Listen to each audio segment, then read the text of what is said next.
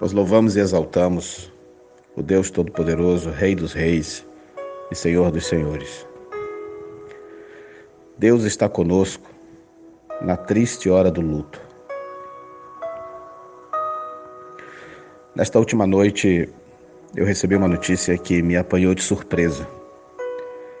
Partiu para a eternidade aquele que foi de fato o primeiro pastor de minha caminhada com Cristo.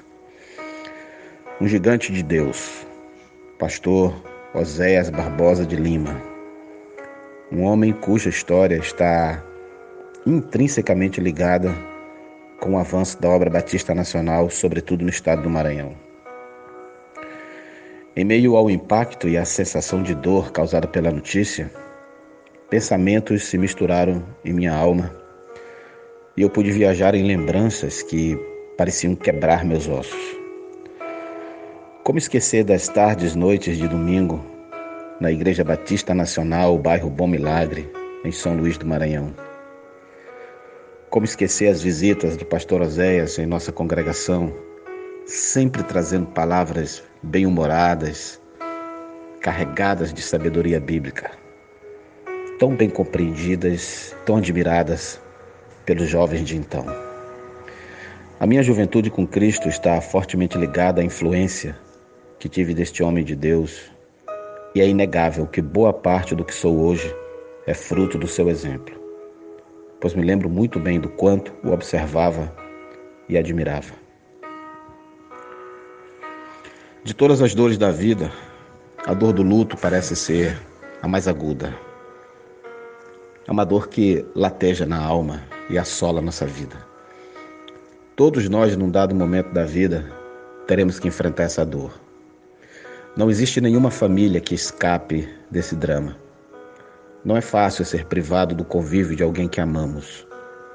Não é fácil enterrar um ente querido ou um amigo do peito. Não é fácil lidar com o luto. Eu já passei várias vezes por esse vale de dores e sombras algumas perdas eu já pude contabilizar e sofri amargamente.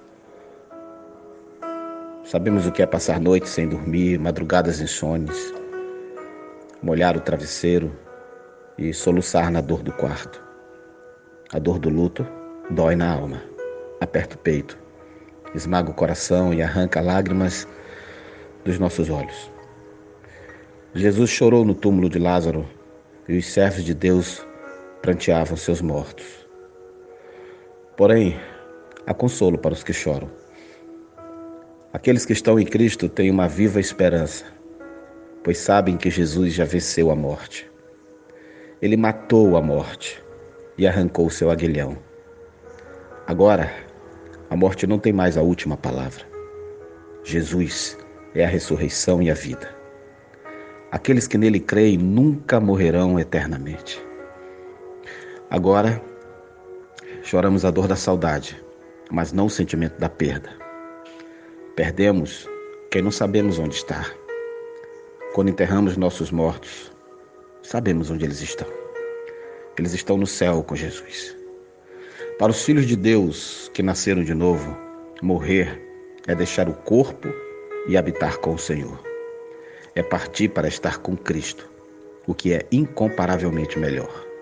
Os que morrem no Senhor são bem-aventurados. O fato de termos esperança não significa que deixamos de sofrer. A vida não é indolor.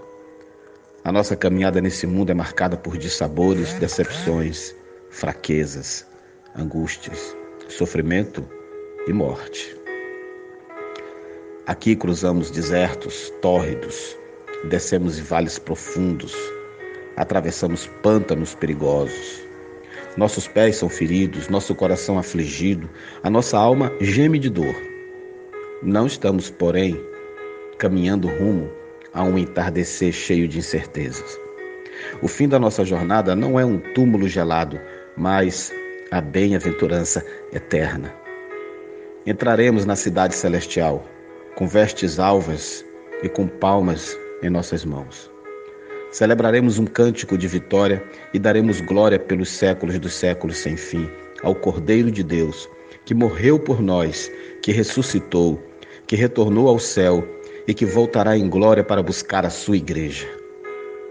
Teremos um corpo imortal, incorruptível, poderoso, glorioso e celestial, semelhante ao corpo da glória de Cristo.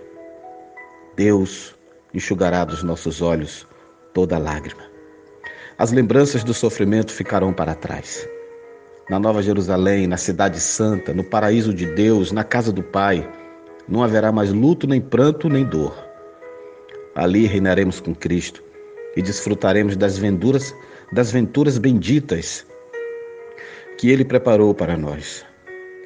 A nossa tribulação aqui, por mais severa, será apenas leve e momentânea, se comparada com as glórias por vir a serem reveladas a nós. O nosso choro pode durar uma noite inteira, mas a alegria virá pela manhã. Três verdades essenciais do cristianismo formam as colunas de sustentação da nossa viva esperança.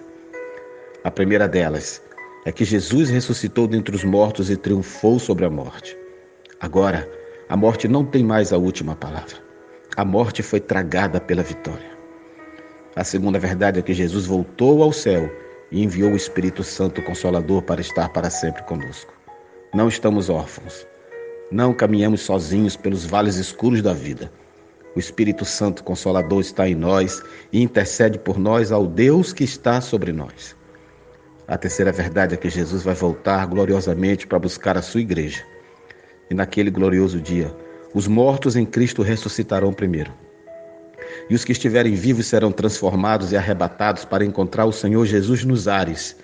E assim estaremos para sempre com o Senhor. Essas verdades enchem o nosso peito de doçura e abrem para nós uma eterna fonte de consolação.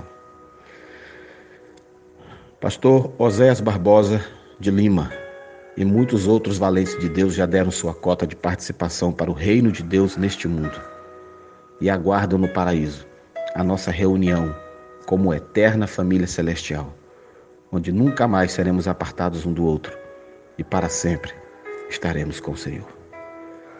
Eu sou o seu amigo, irmão e servo, pastor Reinaldo Ribeiro. Que Ele esteja sempre a fortalecer os nossos corações e a dar sentido às nossas vidas enquanto caminhamos sobre esta terra. Em nome de Cristo Jesus. Amém.